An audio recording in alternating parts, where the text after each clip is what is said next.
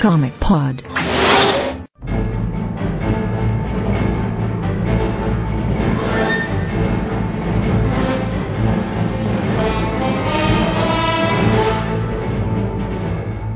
WhatsApp, como queremos sendo mais um Comic Pod, número 70 e meio. Eu sou o Matheus Cadinho, estou aqui com o José, Ai! o Luiz Alberto, Vergonha alheia, hein, cara. o o Vlad. Fala. E estamos aqui, como sempre, para lermos os e-mails e comentários ao último Comic Pod, Comic Pod 70, que foi a sexta e última parte do nosso especial do universo DC animado, em que a gente comentou todos os episódios de Liga da Justiça Sem Limites. Bom, então vou ler o e-mail aqui do Paulo Arthur de Souza Duarte, que é faz engenharia da computação no IFCE. Ele diz o seguinte: Olá, eu acompanho o Comic Pod desde que ele passou a fazer parte do Multiverso DC e gostaria de parabenizá-los por serem, na minha opinião, um dos melhores ou o melhor podcast brasileiro em termos de qualidade de edição e aprofundamento de conteúdo. Obrigado.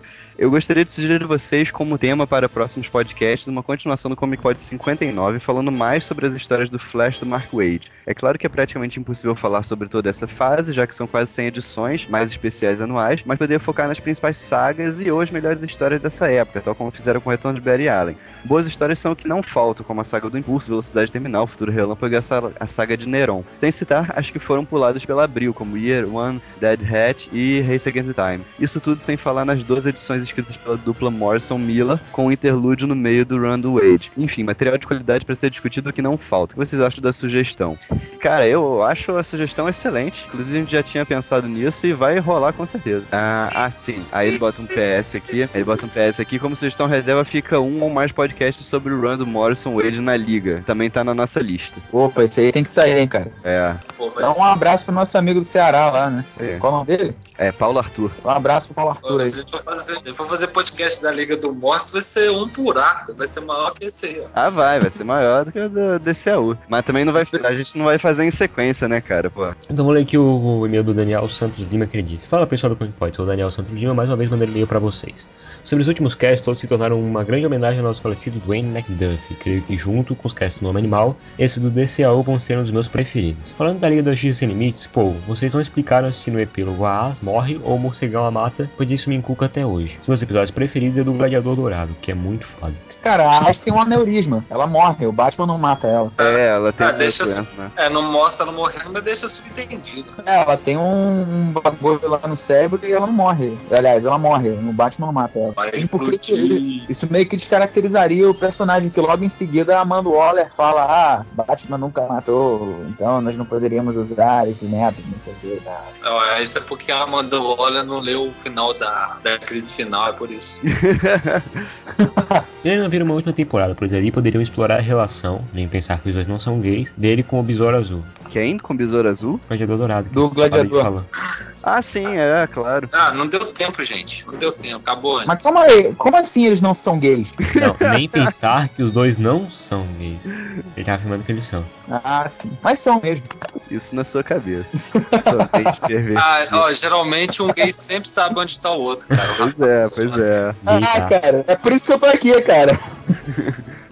Mas eles não usaram o besouro azul, né? Como a gente falou, em nenhum episódio da liga, então não rolou isso. Aí ele termina aqui falando: Será que futuramente vocês poderiam falar sobre o universo de negros e latinos da DC? Seria como uma homenagem final ao Macduff. E Vlad, um cast sobre Star Wars Legacy e Knights of the Old Republic não sai? Não sai, porque ninguém quer fazer comigo. Oh, Que desculpa, eu não entendi nada. Traduz aí o que, que foi o final, velho. Star Wars. Ah, tá. Ah, Cara, depois, eu- do já, depois Jar Binks, velho. Esquece isso, cara. Se eu, tivesse, se eu tivesse mais conhecimento, eu até faria, mas eu só li umas três edições e foram bem ruinzinhas, por sinal. Aí termina aqui: Bem, acho que é isso. E PS: Sua personalidade é o seu poder. Ô, cara, isso vai ser o bordão do, do Comic Pod Ever, né, cara?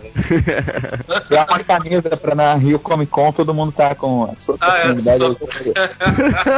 Então vamos lá. O cabeça falou: Caramba, esses Comic Pod vieram na hora certa. Do nada eu tive vontade de assistir tudo, desde o Batman, Superliga, tudo do universo desse animado. E tem muitas coisas que eu não tinha percebido na, tinha percebido na época que assistia. Vocês também deixaram de comentar alguns episódios, principalmente do Batman. Um dos que vocês não falaram foi quando a Batgirl cheira o gás do medo do espantalho e ela tem um pesadelo em que ela morre e o pai dela descobre tudo do Batman. E vai com uma força-tarefa atrás deles e seus aliados vão caindo um por um. E no fim ele acaba lutando com o Bane. É, o Batman acaba salvando. Caraca. Cara, a gente falou desse episódio. Falamos, cara. assim, Inclusive, inclusive, um rapazinho aqui, o Paulo, nosso, Aí, nosso Paulo, sempre, sempre. Fantasma. O Paulo sempre Esse- salva, rapaz. É, rapaz, ele comentou assim, cara, falaram sim no Comic Pod 66 sobre Batman The New Adventures. Inclusive disseram ser um episódio bom, mas com um tema reprisado, de outra, de outro da primeira temporada do Batman. Aí, alguém presta Vlad atenção no que a gente falado. fala, cara. É, cara. O, Vlad, o Vlad falou que ele era meio requentado, ele tinha um, um sabor meio de requentado por conta desse negócio. O Kioff falou o seguinte: o Amazon original parecia o namoro ruivo.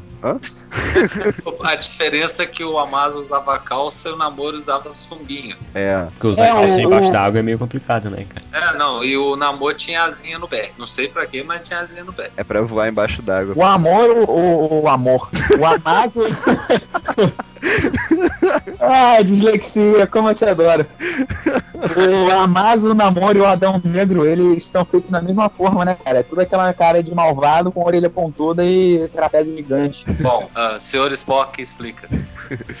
A Warner, que é a dona da DC desde os anos 70, comprou a Turner Broadcasting System, que era dona da Hanna-Barbera desde 91. Tanto que eles usaram o Vulcão Negro e Steph Apache no Ravel Advogado. Isso que a gente falou que a gente não tinha certeza de quando é, quando é que foi que a, o o Warner tinha comprado a DC, né? É, não, mas olha só, o, é, ele mesmo disse, no Harvey o advogado, o Harvey pertence à Hanna-Barbera, por isso que eles aparecem lá. Qual que é a base contratual, mas o Vulcão Negro, o Chefe Apache, Samurai, não podem aparecer, no, não podem ou não aparecem no universo DC, não sei porquê. O Vulcão Negro acho que é meio óbvio, até porque ele era, ele foi uma solução pra tirar o, o fato de não poder usar o Raio Negro, né? Agora o Chefe Apache eu realmente não sei. O Glick aparece em Batman do Brave and the Bold como uma das criaturas capturadas pelo Starro, ao lado do Brainiac pré-crise. É, os Super Gêmeos estrearam primeiro nos quadrinhos Super Amigos, em 77, e foram transportados para o desenho, substituindo Marvin Wayne, que ainda apareceu nos quadrinhos nos anos 90 para introduzidos no universo DC em Extreme Justice. Ah, eu não sabia que os Super Gêmeos tinham surgido nos quadrinhos, não. Não, mas isso explica por que, que eles aparecem no universo DC, né? É, exato, porque eles são os únicos que aparecem, né? Esses outros personagens não aparecem nos quadrinhos. É, quanto ao Glick, boiei, não vi.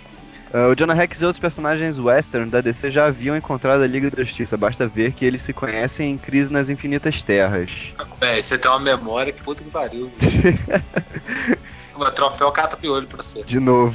De novo, cara. Campeão invicto. O Brainiac da Liga Sem Limites é inspirado no Brainiac 13, criado pelo Joy Kelly na minissérie Mundos em Guerra. Nessa minissérie, o robô controla a Lena Luthor, filha do Lex. Ah, não. Acho que não, hein, cara. É, eu posterior ao desenho. Pois é. ah, pois é, o Brainiac é o- a fusão do Brainiac com o Lex Luthor vem lá do, do Alan Moore, como a gente comentou, cara. Essa série é muito nova. É, tá certo. Essa série é muito nova mesmo pra ter sido copiada. Eu acho que não foi, não. E. Essa dinâmica, essa dinâmica Não, não. entre os dois já existia desde a da crise nas Infinitas Terras, né, cara? Ah, é, não, se cara. bem que a, a série é nova, mas se bobear é pau a pau no mesmo tempo, são os dois. São, também não, não dá pra falar isso tanto, não. Mas eu acho que a, a inspiração é a história final lá do Superman que o Alan Moore escreveu, que os dois, que o Lex Luthor anda se arrastando com, com um capacete de Brainiac na cabeça do Alan Moore, que é, É, é divertidíssimo. Essa história do Joe Kelly é lá de 2000, não é? Lá pros anos 2000? Por aí, é, saiu aqui na, na Superman Premium pela Abril. É, eu lembro disso. Ah, Então, do Limites é 2005, 6. É, não, não. É mais ou menos tudo da mesma época, assim, mas eu acho que a referência é a outra. É que quando ele falou o Brainiac da Liga Sem Limites, eu achei que ele estivesse referindo ao Brainiac do DCAU. Aí eu acabei me embolando. Então, a versão Lorde da Justiça do Flash parece o Flash Reverso. É, a ideia era essa mesmo, né? Ah, de fato. E Scartaris é um nome tirado do livro Viagem ao Centro da Terra do Júlio Verne. É, mas também se assemelha à, pe à Pelucidade, é Edgar Rice Burroughs. O guerreiro foi criado pelo Mike Grell para concorrer com Conan. E o Flash da série de TV era Barry Allen, embora tivesse elementos de Wally. E tinha um irmão chamado Jay e era ajudado pela Tina McGee, amiga do Wally. Lembro que tinha gente chamando, que chamava o herói de The Flash até do Flash, né? Ou o The Flash, né?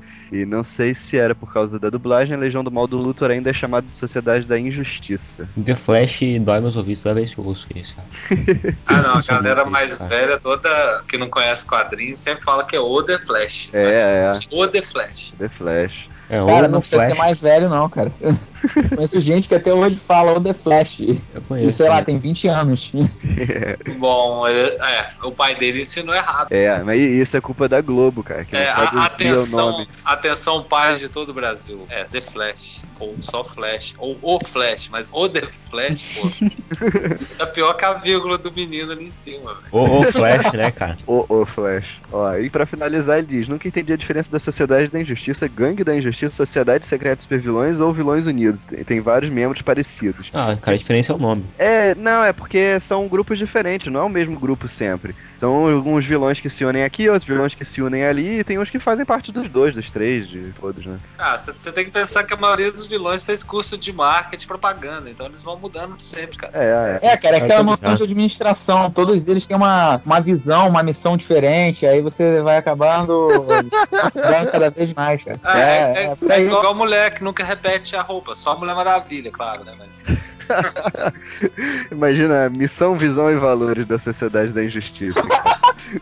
E por fim ele diz: episódios do Batman The Brave and the Bold e até de Wolverine e os X-Men foram exibidos primeiro no Brasil. Isso explica a péssima dublagem da série do Carcaju. É, eu não sabia disso. É, tem. Não, é, pois é, isso acontece direto. O SBT passa coisa primeiro que lá, cara. ah, não, deixa eu ler lá o, do seu ratu branco, do vermelho. Desenterrei do meu armário os formatinhos da Liga da Justiça Internacional, pois deu uma saudade depois dos últimos episódios da Liga da Justiça Sem Limites. Agradeço a todos o trabalho para, para trazer tanta informação. Agora podemos voltar a especular qual será o tema do próximo episódio.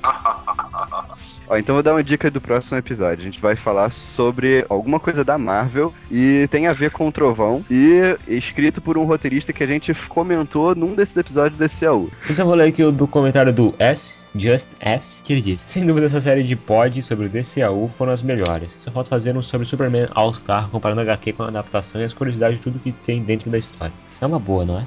Bom, eu tô tentando convencer esse povo, tem desde o primeiro episódio do DCAO a fazer isso, cara. Mas não sou eu que mando. O Enoch, o pai do Matusalém, vai falar o, se- falou o seguinte: Muito bom essa série de podcasts sobre o DCAU.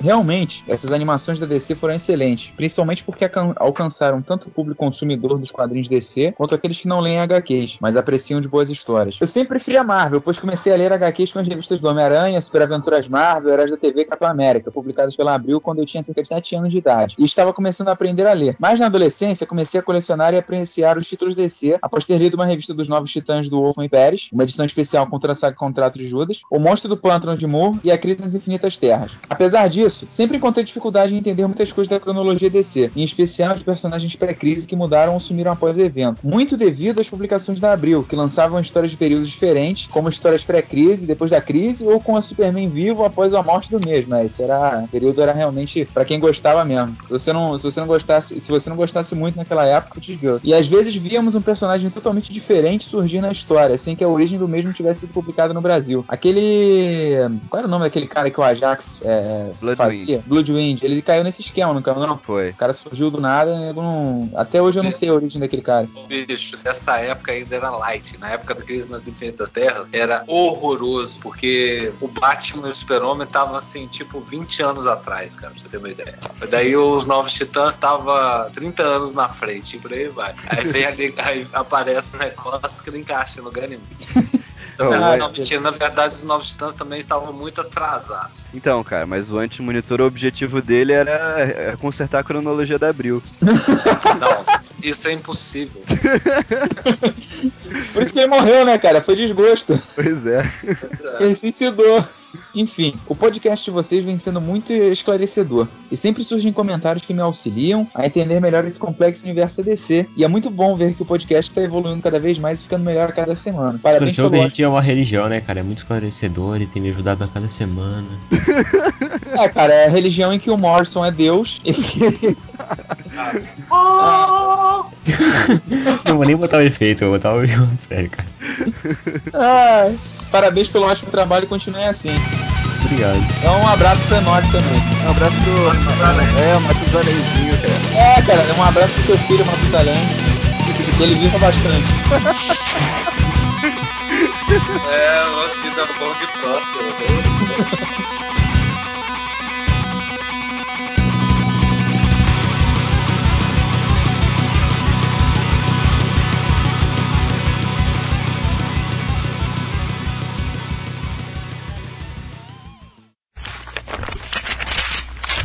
Nas bancas. Tô começando mais um Nas Bancas e essa semana, assim, não saiu muita coisa digna de nota, não. Então a gente vai dar preferência a outras coisas que saíram fora da banca. O Jocélio tem uma revista para comentar, o Luiz também, então vamos lá. Ah, bom, a dica da semana aí é pro Umbrella Academy, que já saiu até, já deve ter um mês já, se bobear. é, não, mas isso é pra quem gosta de Borson. Ah! Caraca, eu só vou usar o, eu só vou usar o Jocélio usando isso agora, não vou usar o É, efeito. não, não. que gosta das esquisitices do, do Grant Morrison, assim, que é aquelas histórias assim que, que é pra pouca gente que entende, né?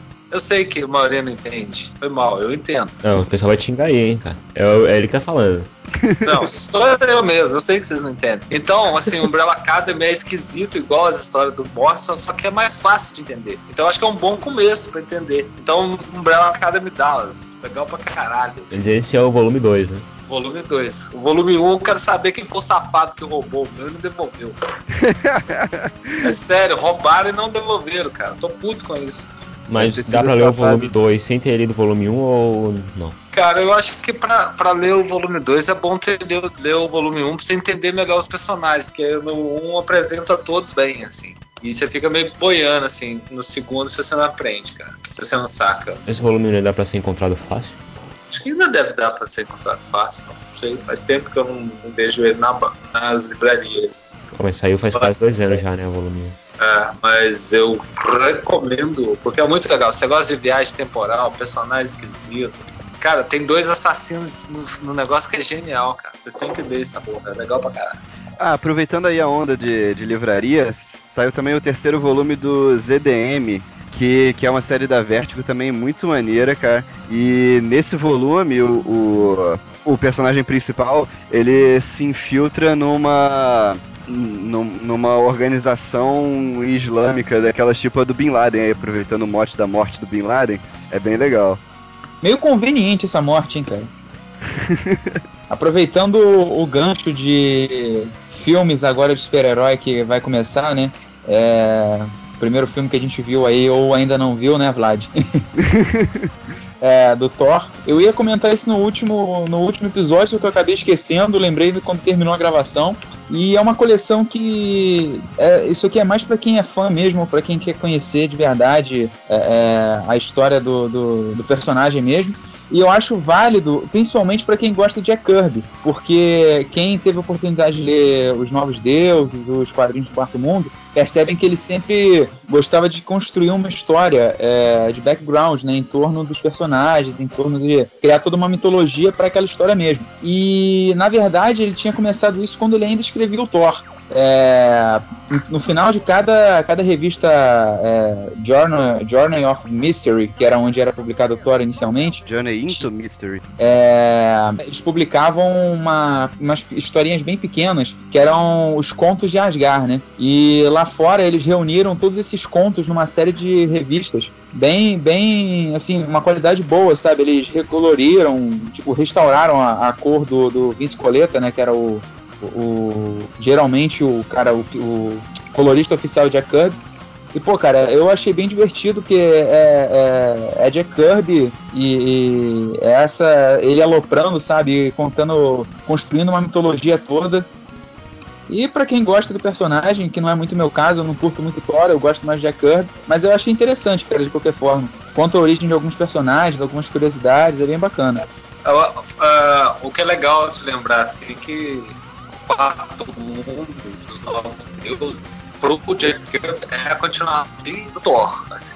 Ele sempre pensou nisso, do. Ragnarok. E- Os- o quarto mundo dos novos deuses sai do Ragnarok. E sem, sem falar que depois, que quando acaba os novos deuses, que a DC não deixa ele terminar, né? E ele sai da DC, ele vai fazer uma graphic novel que chama, acho que Haunted Dogs, eu acho. Que é, Ah, é. a continuidade disso tudo.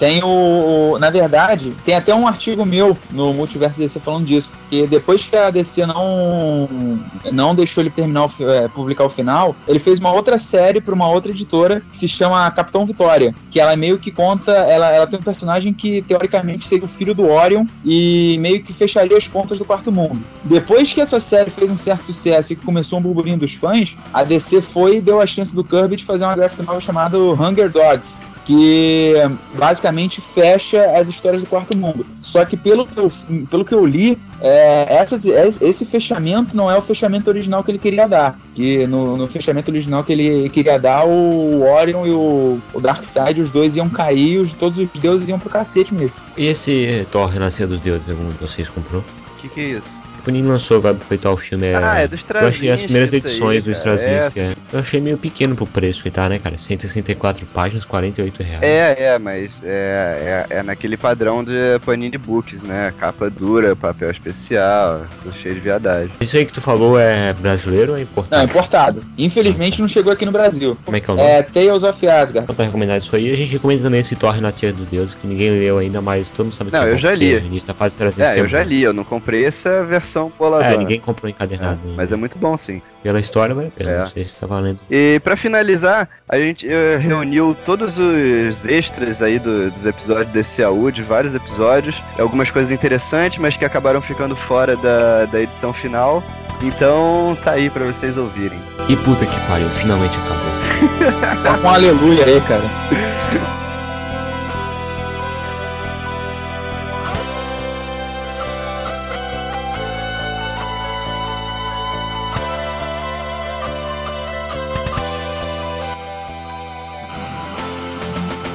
Isso me lembra uma história que o Kevin O'Neill me contou. Eu entrevistei o Kevin O'Neill na Comic Con, né, no Rio de Janeiro. E eu tava perguntando pra ele do começo do 2000 AD, né, de como foram criadas as primeiras histórias tal. E ele passando, fazendo um- uma passagem do série a série das séries originais, passando por Harlem Hero, pelo Dread que estreou só no número 2, pelo Invasão, que é uma história bacana pra caralho, que era pra ser com comunistas e que acabou passando pra, pra um país fictício. E daí eu perguntei pra ele, e o Dander? Assim, Você tinha que falar na merda do falei assim, é, eu tinha. Porque é o seguinte, ele falou assim, nós estávamos criando personagens inovadores, histórias inovadoras, de repente meteram uma encrenca do passado ali porque a, porque a IPC, que era a editora, tinha os direitos e, e falou que ia ajudar a levantar a revista. O Dander só ajudou a fundar a 2000 AD e só quando o Dander saiu é que a 2000 AD deslanchou de vez. O Capitão América na Marvel é mais ou menos a mesma coisa. O Capitão América na Marvel tem boas histórias, tem boas fases e tal, mas tipo, no fundo, no fundo, é um cara que tá aí desde a Segunda Guerra Mundial e é o fodão da batata. e tipo, meu, o cara tem um pensamento de um cara de, da década de 40, óbvio, isso faz muito sentido. Mas, meu, de- deixa o cara no asilo, sabe? de boa, o soro do super soldado dele deixa ele fodão, jovenzão, mas, meu, teu tempo já passou.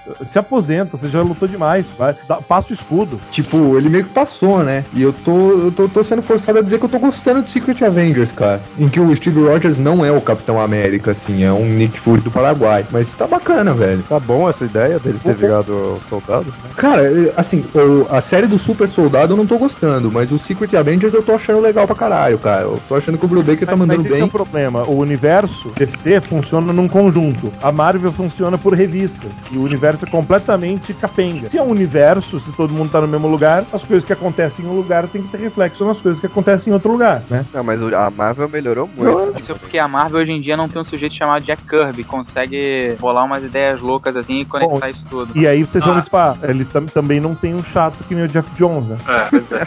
Mas ó, a verdade. Marvel só funciona como universo em Nova York, cara. Saiu da ilha, acabou. É, pois é, né? Ah, Tá certo que a DC também já teve seu momento Marvel, quando tinha Sovereign Seven, né? Mas isso é outra história pra outra vez. Opa, já é primeiro de abril, hein? Oh! Olha o teu filho. Cara, não fala isso pro teu filho, velho. Ainda bem que o Bruno não tá aqui, que ele que é o grande articulador da sabotagem. Cara, né? vocês falaram isso aí da, de TV, cara. Eu me lembrei quando eu tentava gravar o Batman Animated, passava na vovó Mafalda, eu ficava tentando cortar aquela drag queen infantil, falando caçarola. Eu ela falava assim, caçarola, né? Eu, ficava, Falava mesmo. eu tentava cortar. Você vê que nossa infância tava tudo errada mesmo, né, cara? Ah, Era um velho vestido de drag queen com um sapato de ponta cabeça na, na testa. não, e que tinha uma filha que chamava Beth Na capa do disco da Vovó Mafalda, a Vovó Mafalda, o Valentino, tá com, tá com uma meia, dentro dessa meia você vê um maço de Malboro, cara. Caralho, não se faz mais palhaço como antigamente. É bacana que continuam, continuam a mostrar elementos ligados ao universo da Mulher Maravilha, né? Que é uma coisa que nos quadrinhos a gente começa até a ficar com dúvida se existe isso ou não, porque o, o Straczynski, apesar da revista tendo bem, tá detonando, né? Todo o universo que, o, que foi criado pelo Pérez, né? Temos Ah, mas de- ela tá no. Mas na revista dos Straczynski ela tá no, num simulacro ali, né? Não é realidade aquilo ali. Né? É, pois é, mas até onde vai isso? Porque Ah, temos vai que lembrar que a série de televisão dela tá É, pode ser. indo por aquele lado, então vocês, eu não sei. E o uniforme Mas- também é uma tá merda. É, na verdade a, a série de TV tá indo pra aquele lado, por enquanto, só no visual, né? O roteiro não, não dá pra saber ainda. Não, não, não dá pra saber ainda, mas dá pra saber que ela não sabe pular um carro nem com um negócio. É verdade. Pô, de boa, eu achei aquela mina tipo uma subchena, cara. É, tem, tem cara, tem cara. Pô, cara, mas a melhor, a melhor pessoa pra interpretar uma Mulher Maravilha eu sempre achei que foi a, a Lucy Lawless, cara. Sempre É, mas muito só da Mulher ela- Maravilha na cena. Ah, mas aí tá, eu acho que não. Ah, Eu mas ela já não não tem mais idade, né? não, hoje é, pois é, não ela tá mais. velha. É, Na mas época, na época pô, do. seria perfeito, É, né? Ah, tranquilo. cara, ó, a, ó, a Xena em Spartacus é muito melhor. Ou melhor, muito mais boa, ó, muito melhor. Cara, é mó gostosa aquela mulher. Ah, mas é, mas é aquela coisa, meu. Bota uma mina que pelo menos saiba correr, né? É, pode ser, cara. A mina correu, caiu, capotou do carro. Foi uma beleza. Não, não, mas Ela- ela, ela ela, correndo, cara. ela- parecia que tava correndo em câmera lenta. Porra, Ela corre que nem o Tom Cruise, né? É, cara, e ela fe- fez uma cara de que tinha acabado de chupar limão, sabe? Aquela cara com o bico fechado. Pode crer, ela pegou o limão e saiu correndo, Kill, né? Às vezes não foi o limão, né, Luiz? Opa! Ah, Delfim. Oi. Os episódios do Batman, o Bravo e o Audaz, que você se referiu, eu assisti, eles são o fim da segunda temporada, não a terceira. Eu falei que era fim da segunda. Se eu, se eu falei fim da terceira, eu foi um ato falho, desculpa. Não, eu entendi que você falou que era da terceira temporada. Não, a terceira temporada tá rolando. Não, não tá, não. Como não? Não, o Scooby-Doo é o fim do, é o episódio 26, cara. Não, não, não, não, não. A gente tá falando coisas. A gente tá falando a mesma coisa, só que a gente tá confundindo. É o fim da segunda temporada. Porque Eu assisti e tava contando os meninos que a gente- o Batboy e o Robin é genial, cara. Rubbing. não, é que aquilo é. é Que, que é o feature de, de entrada, né? É. Ah, e eles derrotados por, por todas as gostosas, né? é. Eles estão um monte de bundada, cara. Aquilo é genial. Ah, aquilo é, aquilo é ótimo mesmo. O Batman mangá também é muito bom. Não, aqui, não, e é perfeito com o. Né? Mas esse não é o último episódio, é o penúltimo episódio da segunda temporada. O último Não, é o do. O último é o do Senhor Cérebro, que infelizmente na tradução brasileira eles chamaram de Senhor Mente. Nossa. Nossa. Não, esse episódio da, da família Marvel é muito legal. Não, não, é bacana pra caramba. E o bacana é que você tem a Monster Society of Evil, que virou Sociedade Monstro do Mal, né? enfim, todo, com todos os seus membros, cara, sabe? Tá lá, tá lá o Moon, o Jeepers, tá lá o, o Sr. Átomo, tá lá o Cool, tá lá o Ibak. O Ibak, eu, eu quase chorei quando eu vi o Ibak, cara. Falei, meu Deus, eu nunca pensei que eu ia ver ele numa animação, assim, boa. Né? E a terceira temporada tá rolando sim senhor, viu, garoto? Eu procurei e não achei nada, cara. Sabe quando que ela estreou? Ah, Hoje, ah né? Pô, tá? então, tá, vou baixar. Vem com essa não, já estreou. Então tudo bem, se foi hoje eu te perdoo. Gente, não, não, eu tenho que contar, pô, mas é aquela coisa, né? Ah, existiram planos, agora vem aquela coisa, né? Ah, o futu- o futuro do que teria sido ah, o desenho da Liga, né? Paul Dini deu uma entrevista em 2007 na Comic Con de Nova York, né? Dizendo que ah, como teria sido o, o futuro ah, da Liga da Justiça, né? Se eles tivessem tido a chance de, de manter o plano, né? ah, original deles, que era de continuar. Ah, eles estavam planejando uma, uma grande homenagem às grandes mega sagas da DC, inclusive as mega sagas que não deram muito certo, como o Millennium, né? Mas eles estavam planejando fazer uma temporada que fosse ela inteira uma mega saga dividida em, em setores, assim, vamos dizer assim. Se tivessem 25 episódios, a cada 5 episódios enfocando uma mega saga, interligadas entre cada um. Eles iam começar por lendas, depois eles iam passar por Millennium, depois eles iam passar por Zero Hora, que, eram, que ia cair no, no meio da temporada, né? É, isso ia, ia dar uma zerada no status da coisa. Iam passar por DC um milhão, e a última seria uma grande saga homenageando a Crise nas Infinitas Terras. Isso seria uma quarta temporada. Isso seria uma quarta temporada. Né? Isso seria bonequinho pra caralho, velho. né, Não, é. Ah, os bonecos nunca deixaram de sair. né, ele, ele- a ideia deles era a ideia do a ideia do Paul Dini, a ideia do Dini e do Tim era de era de poder enfocar ah, o multiverso DC nessa temporada também. Podiam nos contratar, então, né?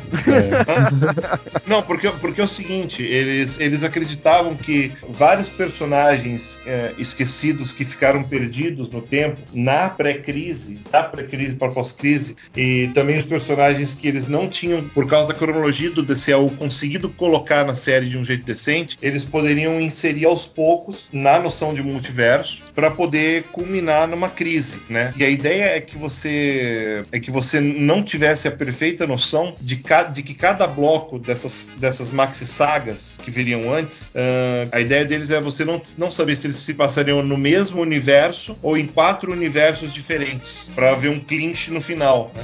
Ah, Podia e dar pra muito isso certo eles teriam- ou muito errado, E para isso, pra isso eles teriam personagens de ligação que são os personagens exclusivos da crise, que são a, a precursora, o monitor, o antimonitor, o pai ah, e personagens criados para série, como a Lady Quark, por exemplo. Pô, isso seria muito maneiro, cara. Então, e daí, e daí é aquela coisa, a DC vetou, né? Porque a série estava acabada, na verdade, né, eles tentaram ah, apresentar isso como um plano de contingência para para aparecer, talvez mudar inclusive o nome da o nome da, da série, né? Que seria seria alguma coisa como Justice League Master League, né? O nome que eu acho péssimo, na verdade. É, Ô, ô, Delfim, Oi. isso tá me cheirando a 1 de abril teu. Eu ia falar isso agora. Também, cara, eu falei isso. Pelo amor de Deus, eu tô falando É sério. muito safadeza, cara.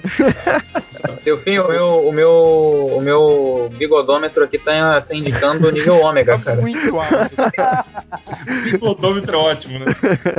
O bigodômetro tá tão alto que nasceu um cabelo. Ó, hein? mas, ó, ó, mas fala a verdade, era boa, sério, era boa. Cara, eu acho que se você botar tanta ótimo. saga assim em uma temporada, ia sair uma merda muito grande, cara. É lógico. Primeiro de abril, porra. Caraca. Ô, Delfim, você se fudeu, velho. É muito profissionalismo pra mentira, cara. Não, não é profissionalismo, é copy-paste, porra. Renegado, esse podcast é dedicado pra você. Pô, cara, do soldado renegado. Ô, renegado, você é um safado. O Comic Pod é o podcast do site multiversodc.com.